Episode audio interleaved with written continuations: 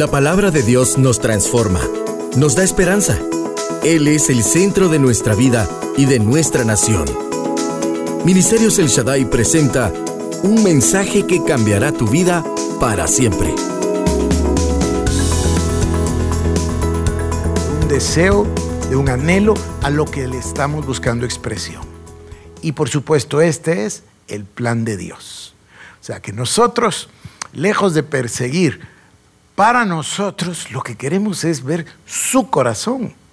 ¿Qué es lo que Él desea? ¿Cuál es el plan de Él? ¿Cuál es el plan supremo de Dios que Él tuvo la misericordia de dejarnos en su palabra? Y que entonces nosotros hoy podemos conocerlo, podemos verlo, podemos buscar la revelación del Espíritu, porque Él nos dejó la palabra de Dios.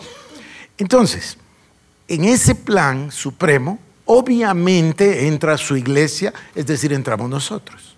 Y dentro de ese plan de Dios también hay un plan personal para cada uno de nosotros. Pero el producto que estamos buscando es el plan de Dios. Satisfacer a Dios, amar a Dios, honrar a Dios, alabar a Dios. Y esta palabra tan linda, agradecer, con un espíritu de gratitud real, genuino a Dios. Bueno, el subproducto es otra cosa adicional, es que se revela el plan para nosotros.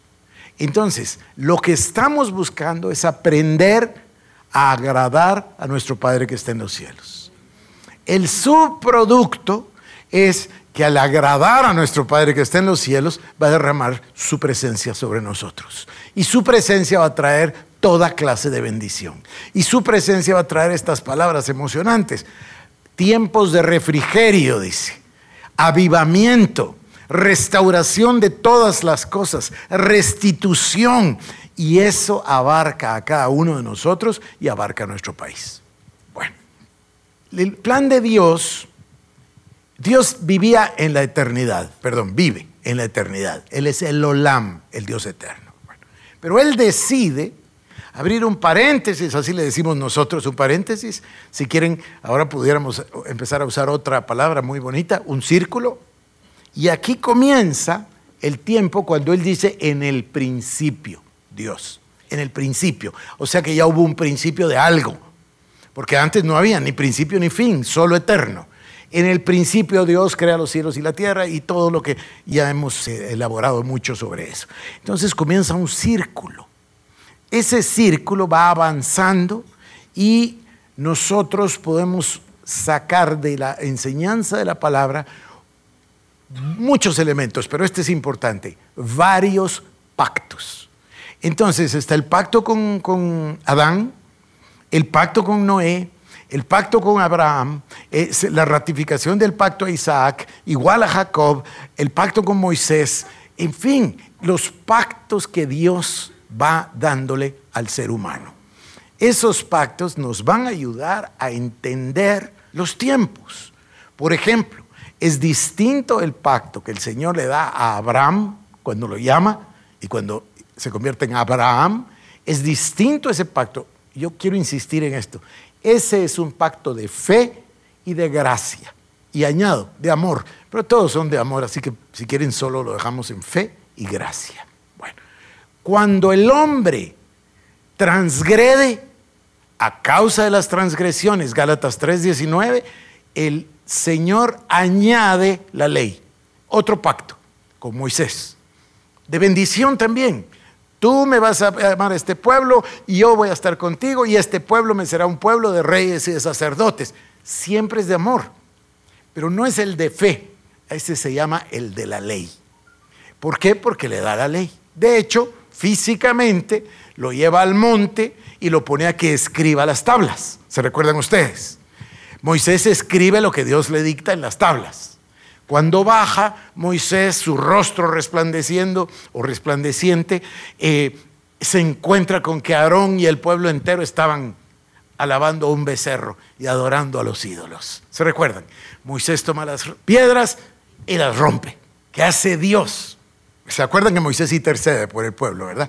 Dios le dice a Moisés, bueno, entonces yo te voy a hacer unas tablas nuevas y las nuevas las hizo Dios. Estuvimos con la hermana María buscando y buscando Éxodo, porque no me parecía razonable que cuando golpeó la piedra con la vara, eso le hubiera traído una consecuencia tan dura de no entrar a la tierra prometida, ¿verdad? Porque desobedeció. ¿Cómo así que las tablas que Dios hizo y las va a romper? Pero no, las que rompió fueron las que Él hizo.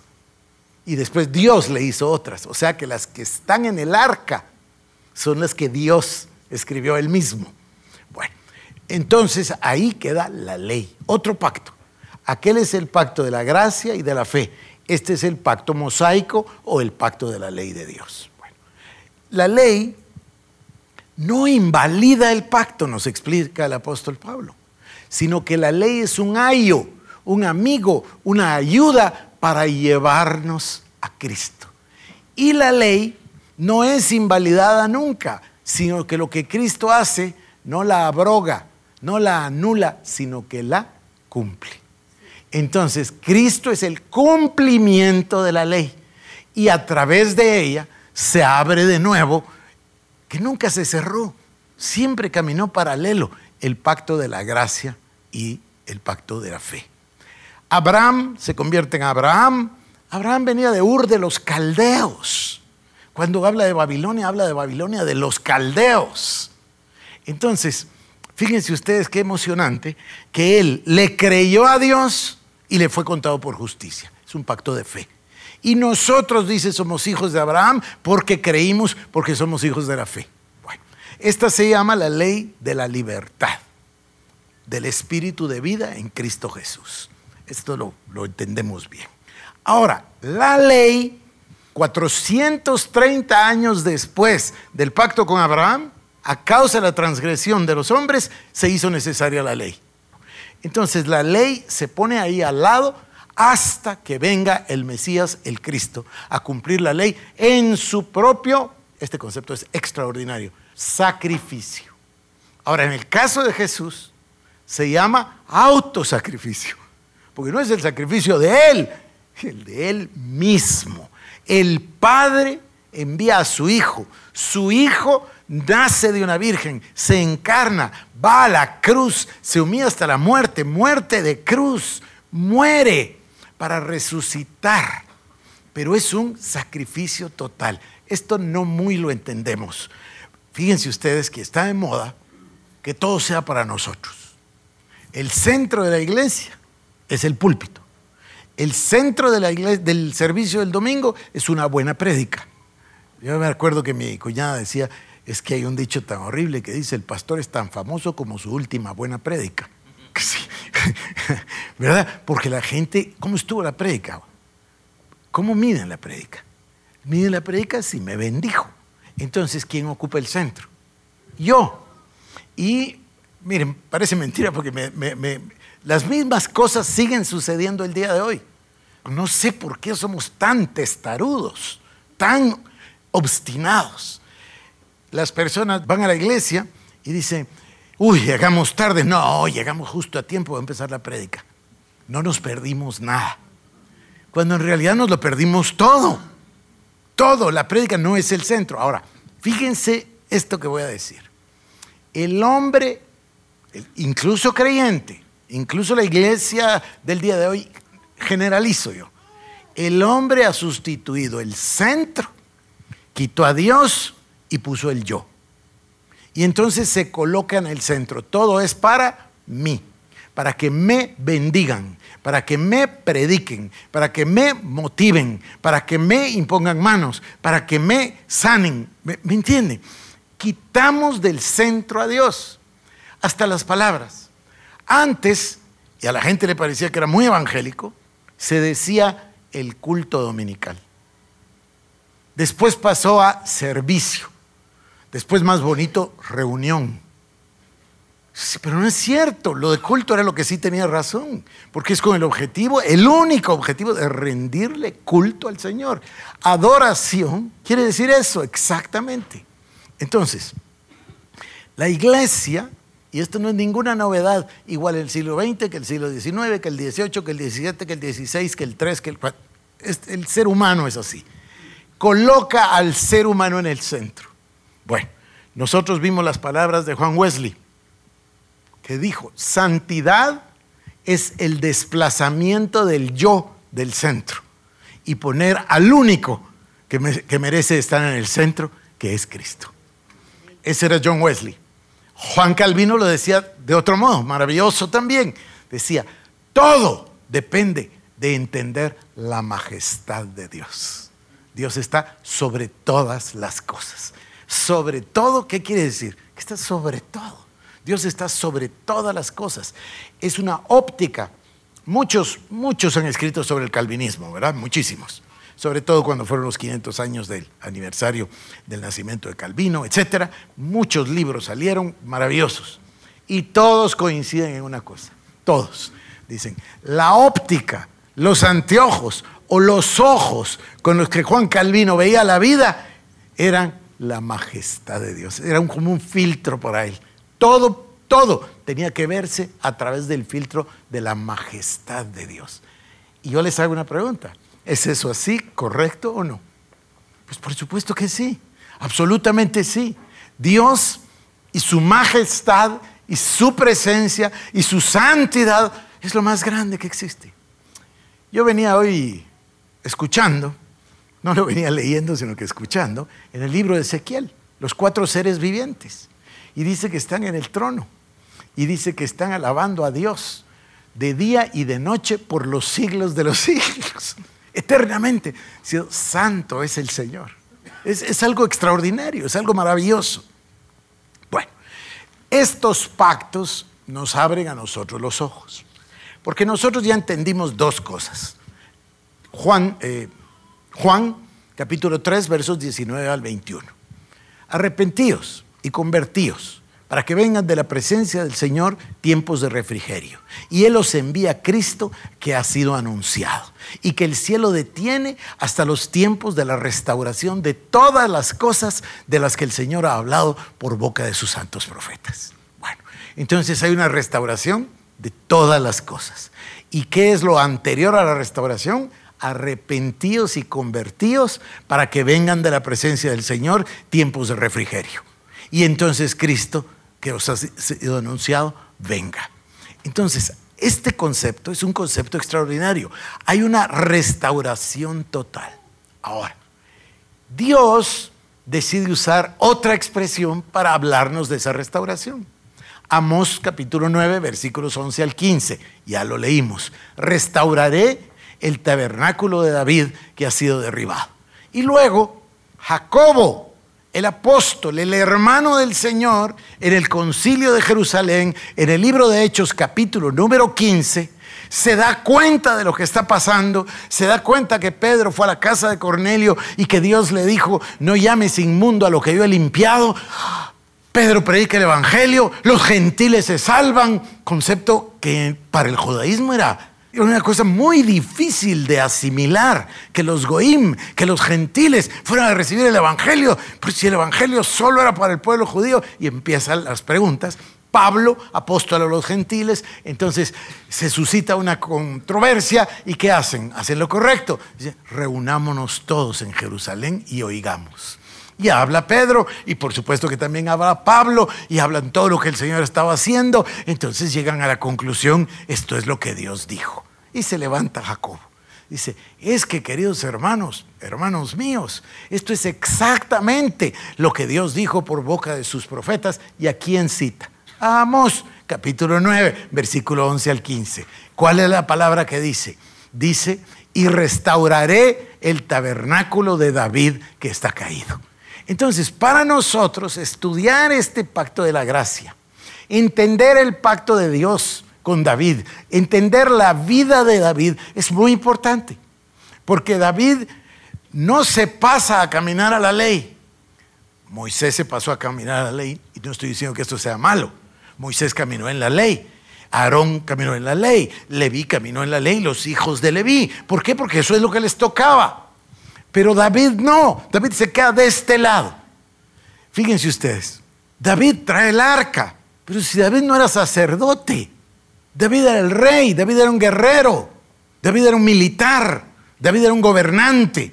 Y sin embargo se pone un efod de lino y ejerce la función sacerdotal. Entonces nos da el ejemplo de ser reyes y sacerdotes. ¿No es parte del pacto? Bueno, entonces, un día tiene hambre y entra y se come del pan de la proposición. Esto es extraordinario, él no tenía derecho a hacerlo. Otro día manda a traer el arca. O sea, hace cosas extraordinarias y no las hace como que si Dios no lo castiga. Al contrario, Dios lo bendice enormemente. Entonces, lo que está haciendo David, que lo podemos ver, es un ejemplo, un tipo de caminar en esa gracia. Y fíjense ustedes que yo tengo una mi lista aquí. Diez templos y tres tabernáculos. Se los voy a leer.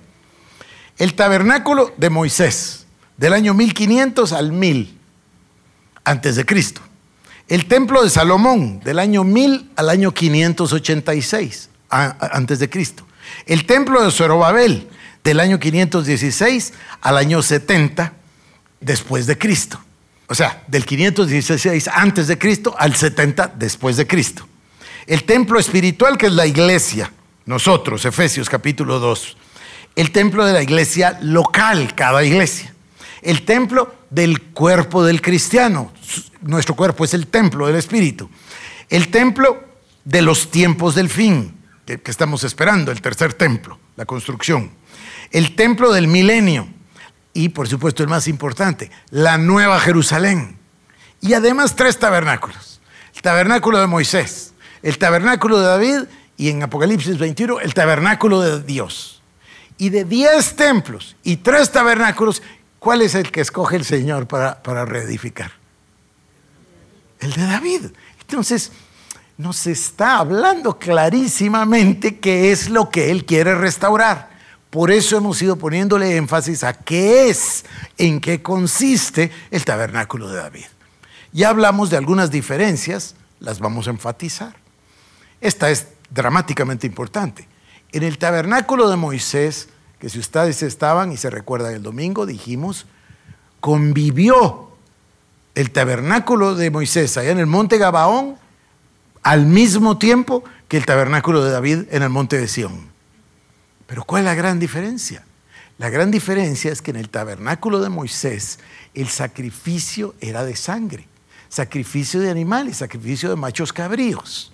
Esa sangre la entraba, ya, ya, ¿para qué repito esto? Creo que que, es mucho, ¿no? Pero entraba el sumo sacerdote una vez al año a ofrecer el sacrificio por los pecados, la sangre se vertía sobre el propiciatorio o asiento de la misericordia y literalmente cubría, porque eso quiere decir sacrificio cubierta, literalmente cubría la ley que estaba dentro. Y entonces liberaba de las consecuencias de la ley, que, era la muerte, a los, um, a los israelitas. Entonces, el sacrificio era sacrificio de sangre para cubrir el pecado. En el tabernáculo de David, David impone o le da inicio a un totalmente diferente nuevo orden. El sacrificio no es de animales, el sacrificio es sacrificio de alabanza. Y entonces lo organiza. Bueno, voy a pasar muy rápido para no perder los minutos. Se recuerdan que al principio trae el arca pero el arca viene en una, una carroza y usa, ya sabes la historia, ya la he repetido, y él se va a buscar al Señor. Entonces busca al Señor, obviamente busca la palabra, y entonces regresan a traerla como es debido. Entonces regresan los sacerdotes. Los sacerdotes se ponen el arca, ¿se acuerdan las varas de acacia cubiertas de oro en los anillos, como tenía que ser? Y entonces traen el arca. Realizan sacrificios, y después entran en este nuevo orden, cuando entran a Jerusalén, cuando llegan al monte Sión, la llevan a la carpa o, tienda o tabernáculo o dosel que fabricó David para este propósito. Y cuando llega ahí, ¿qué es lo que hay? Hay una explosión de alabanza, de adoración, con salterio, con címbalos. No se les olvide que David era un músico profesional. Porque David tocaba el arpa desde el tiempo cuando el tocar el arpa tenía tanta unción que le apartaba los demonios a Saúl. ¿Se acuerdan de eso? O sea, él era un músico. Él sabía tocar la. Él sabía de música, era un músico profesional. Entonces, fíjense, allá en el monte Gabaón sigue el sacerdocio. Allá está Sadoc. Sadoc sigue alabando, sigue adorando, sigue sacrificando animales. Curioso porque no está el arca dentro del lugar santísimo, pero siguen haciendo los sacrificios. Pero acá ahora en el monte Sión, el sacrificio es de alabanza. Y lo organiza de una manera maravillosa. Trae a Asaf, el jefe de los cantores. O sea, hoy le decimos nosotros líder de alabanza, así le decimos, ¿no? O el ministro de alabanza. Pone un ministro a cargo, trae a los músicos, organiza, trae a los porteros, trae a todos los que van a ayudar y servir los de los utensilios, etc. Pero trae una cosa maravillosa que yo mencioné, pero es digna de repetirse. Trae a los apuntadores. Los apuntadores son unos escribas que están con su pluma y su papel atentos.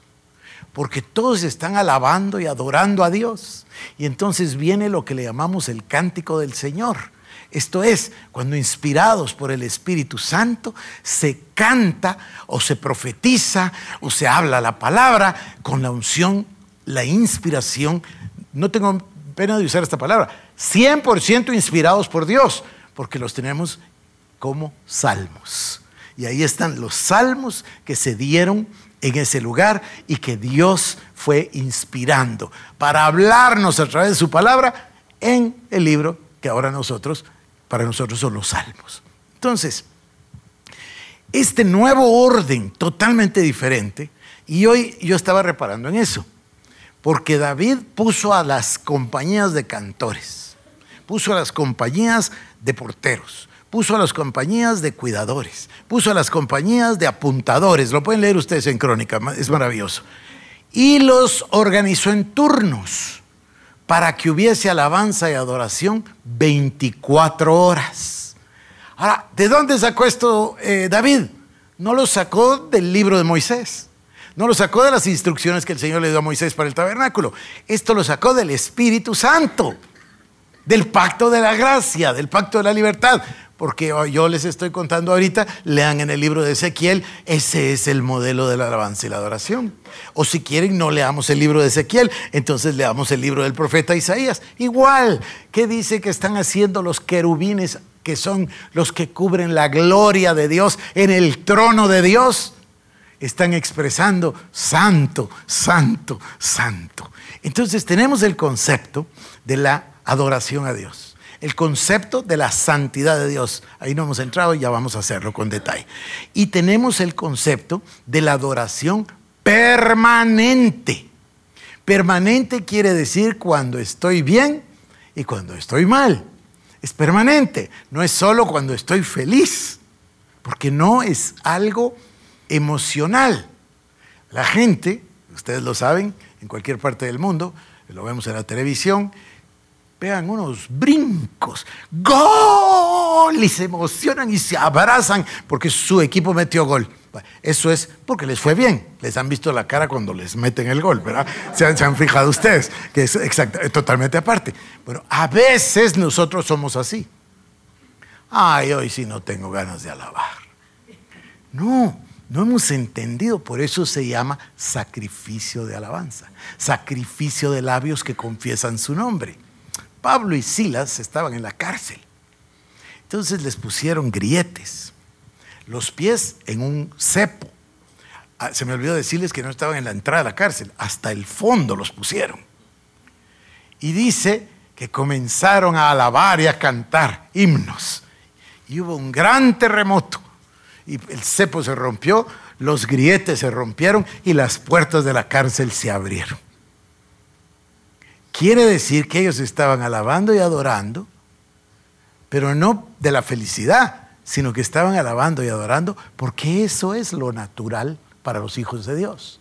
Y la consecuencia fue que ellos, miren, no tengo tiempo para ir al detalle, pero el Señor Jesucristo usa la palabra alabanza antes de salir para su aprehensión. Y cuando lo aprenden, usa la palabra adoración. Y la palabra que usa es literalmente saltar de alegría para Dios. Es extraordinario.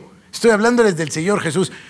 Entonces, este tema de la alabanza y la adoración va ligada a estos conceptos. Trono, santidad, gratitud, luego la palabra alabanza, la palabra adoración. Bueno, Este círculo, que está mejor dicho que paréntesis, es el tiempo. Comienza en la eternidad y el instante que Dios dice en el principio Dios. Y termina cuando da totalmente la vuelta y vuelve a regresar a la eternidad. Que dice, y entonces el diablo será lanzado al lago de fuego por los siglos de los siglos. Y entonces la iglesia, que es la novia, se irá a las bodas del Cordero y después gobernará con Cristo por los siglos de los siglos. Es decir, dio la vuelta completa. ¿Por qué es mejor el círculo que el paréntesis? Por esta expresión. Si fuera paréntesis, comenzó aquí y terminó aquí. ¿Sí? Pero el círculo dice, hasta el tiempo de la restauración de todas las cosas. O sea, ¿a dónde regresa? Al original, al plan original de Dios. Ahí regresa. Y todas las cosas van a ser restituidas. Bueno, el segundo tema que nosotros hemos tratado es el tema de la cruz. La centralidad de la cruz. La cruz es el trono del Señor. La cruz no es el peor momento. La cruz es el clímax del plan de Dios. La cruz es el momento más glorioso. Es el momento del sacrificio. Para Cristo, autosacrificio. Pero en ese momento, y fíjense que lo vimos con ustedes varias veces, todos tratan de desanimar a Cristo para que no vaya a la cruz. La gente trata de que no vaya a la cruz. Los hombres le dicen, bájate de ahí. Pedro mismo dice, no, Señor, que no te pase eso.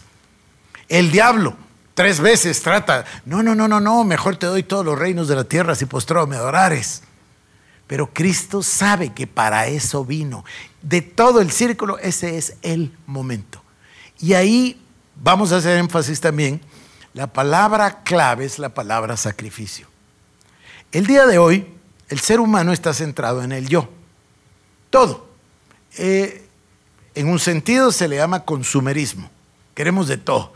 Queremos otro carro, queremos otra moto, queremos otra comida, queremos otro... Eh, eh, pero ¿para qué lo queremos? Por el yo. Lo propio para el ser humano, o para el creyente, perdón, y no para el ser humano, lo propio es una vida de alabanza y adoración. Pasamos a otro tema. El otro tema que quiero tratar, ya vine, es el de la cruz. Luego quiero tratar, ya pasé por ahí, la majestad de Dios. Tiene que venir un momento en el cual venga a mi corazón y a mi mente la revelación de la majestad de Dios. Por eso decía Juan Wesley, la santidad es el desplazamiento del yo les estaba contando todas estas cosas para ilustrar en lo natural que ese sentido del yo y el yo y el yo incluso enferma al ser humano. Incluso lo enferma físicamente.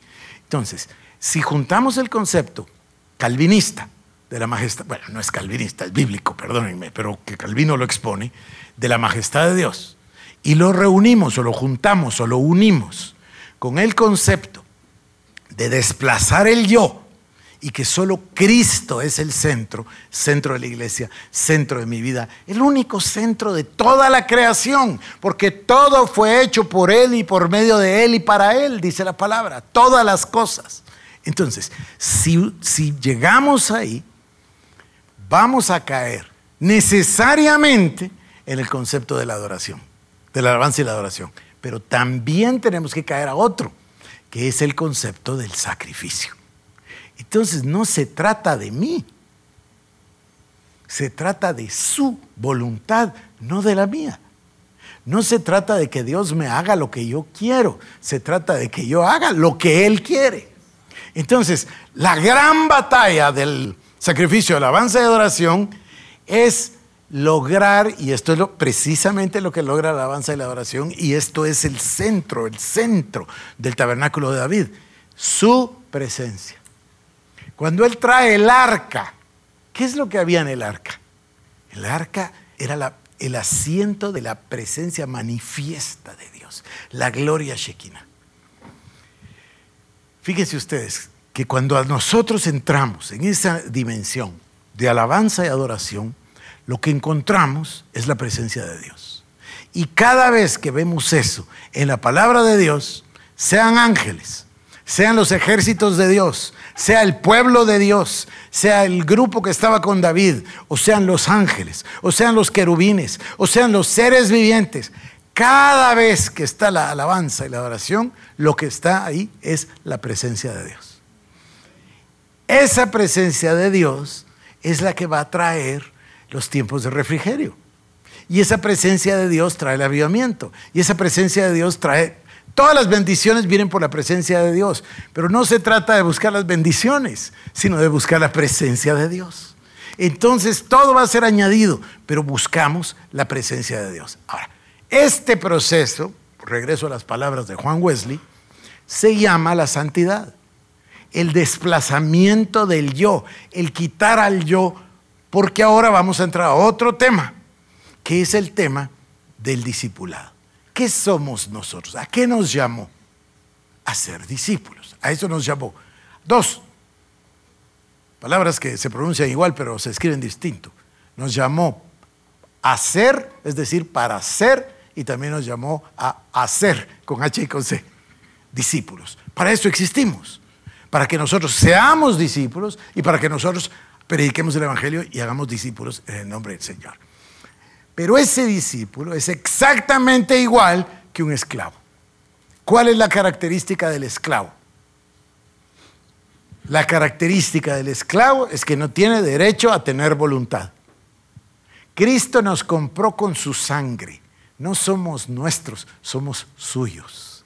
Entonces aquí, la búsqueda de la presencia de Dios, el trono de Dios, la alabanza, la adoración, la santidad, todo va al mismo lugar a la búsqueda de la voluntad de Dios con el objetivo de hacer la voluntad de Dios, de cumplir la voluntad de Dios. Ahora yo les voy a decir que es fácil entenderlo. ¿Cómo entiendo cuál es la voluntad de Dios? No es la tuya. Por eliminación, por eliminación. Es que a veces queremos que la voluntad de Dios coincida con la de nosotros para ver cómo logramos que Dios haga lo que nosotros queremos, ¿cierto o no? Todos lo hemos hecho. No, no, no, no, no, no. La voluntad de Dios es simplemente quitar el yo. Tenemos que llegar a un lugar de anulación total de la autovoluntad. Pero piensen cómo es el mundo hoy. La automotivación, la autoayuda, son los libros que más venden en todo el mundo, saben ustedes, en todas las listas de bestsellers, los de autoayuda y los de automotivación. Auto. Es para nosotros, es para, para el yo, para mí.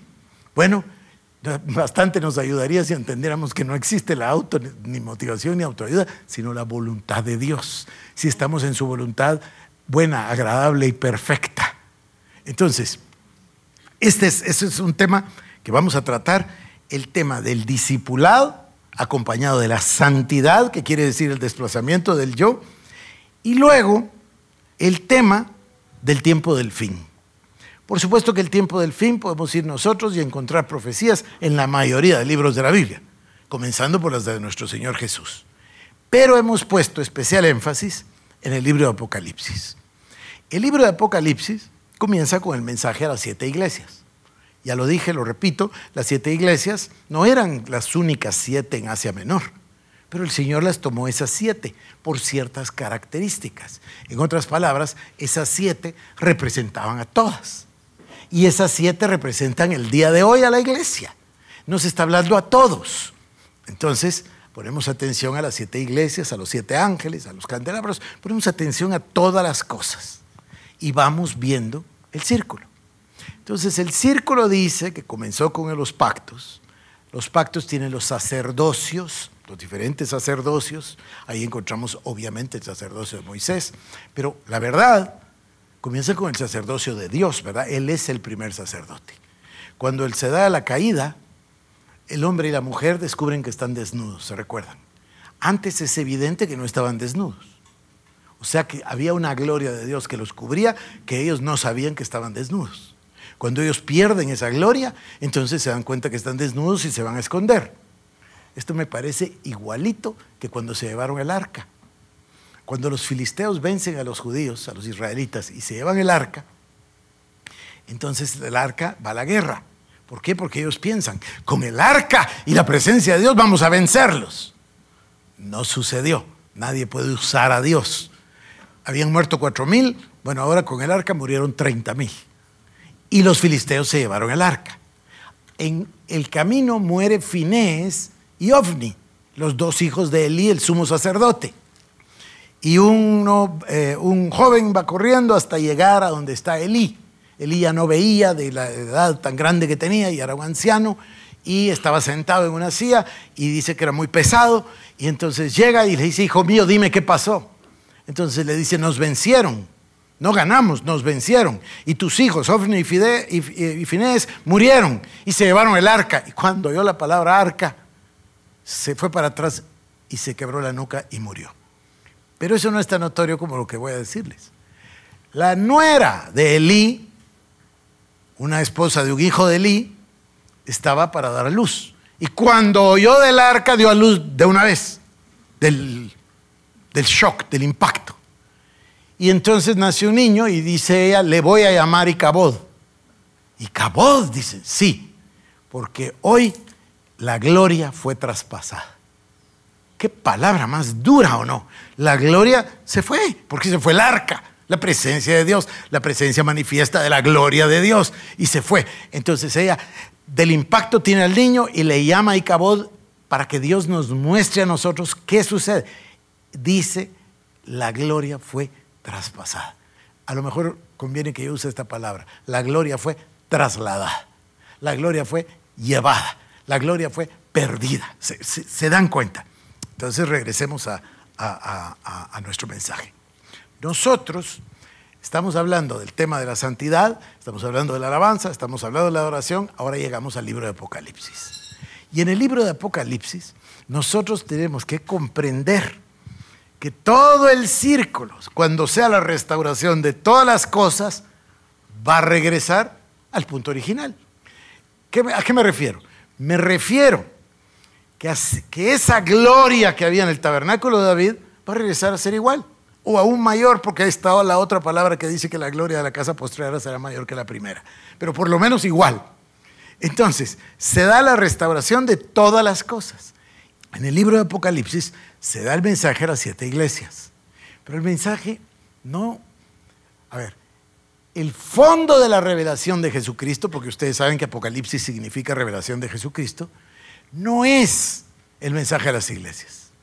El fondo no es el anticristo. El fondo no es la bestia. El fondo no es el famosísimo 666.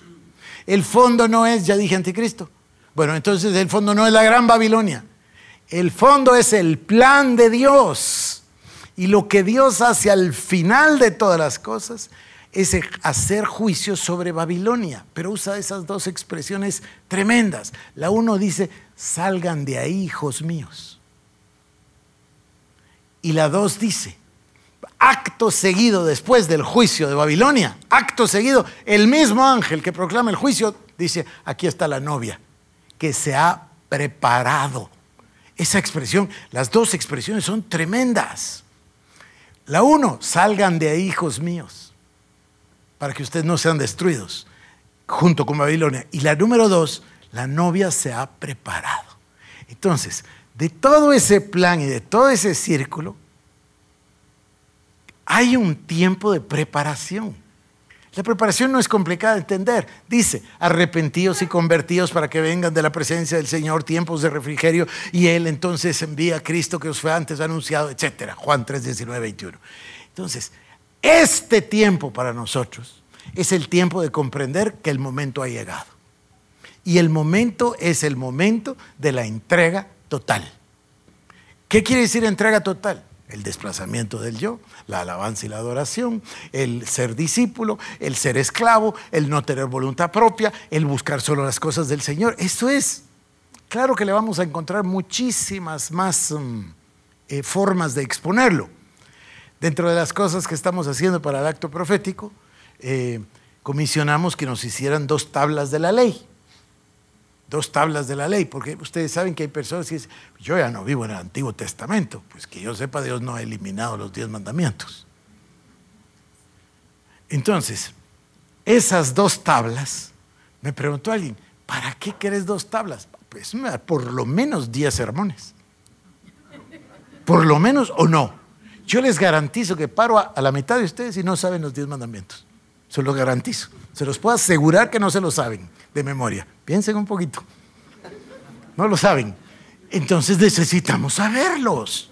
Necesitamos conocerlos. Necesitamos, porque los diez mandamientos tienen una parte, la primera parte, donde regula nuestra relación con Dios. Y la segunda parte, donde regula la relación con los demás. Estaríamos mucho mejor viviendo en una sociedad que respetara los diez mandamientos. Pero tenemos que hacerlo. Entonces, la manera de cómo responderle a Dios, uy, esto es maravilloso. Por eso es que digo que el 8 no es el final, es solo el comienzo. ¿Qué nos proponemos? Nos proponemos realizar esta palabra maravillosa, pacto. Dios le ofreció un pacto, ya lo dije a Adán. Dios le ofreció un pacto, recuerdan qué pacto maravilloso, a Noé. Dios le ofreció un pacto a Abraham. Dios le ofreció un pacto a Isaac, a Jacob, a David, a Moisés, etc. Entonces, nosotros tenemos la oportunidad de ofrecerle a Dios nuestras vidas. Lo que voy a llamar un reencuentro con Él. Un reencuentro plenamente consciente, maduro, reflexionado. Y lo que vamos a tener el 8 es la oportunidad es un acto profético, no, no es una cosa, eh, digamos, legalista ni nada por el estilo. Es una cosa del corazón. Que el que lo desea pueda venir a hacer un pacto de santidad con Dios. ¿Por qué le llamo pacto de santidad? Porque es un pacto de ofrecerle a Dios, a la gloria, a la majestad, a, a Cristocentro. Es decir, ofrecerle a Dios, Dios ya entendí y solo tengo un propósito en la vida, mi Señor. El único propósito que, tengo es salir de Babilonia para no ser destruido. Dos, pasar a formar parte de la novia. Y tres, alcanzar las bodas del Cordero por tu misericordia. Es el único fin, es el único objetivo. Todo lo demás desaparece de mi vista si yo estoy pensando en esa majestad de Dios. Si deseas conocer más de nuestro ministerio, visita iglesialshaddai.org o nuestras redes sociales como El Shaddai Guatemala.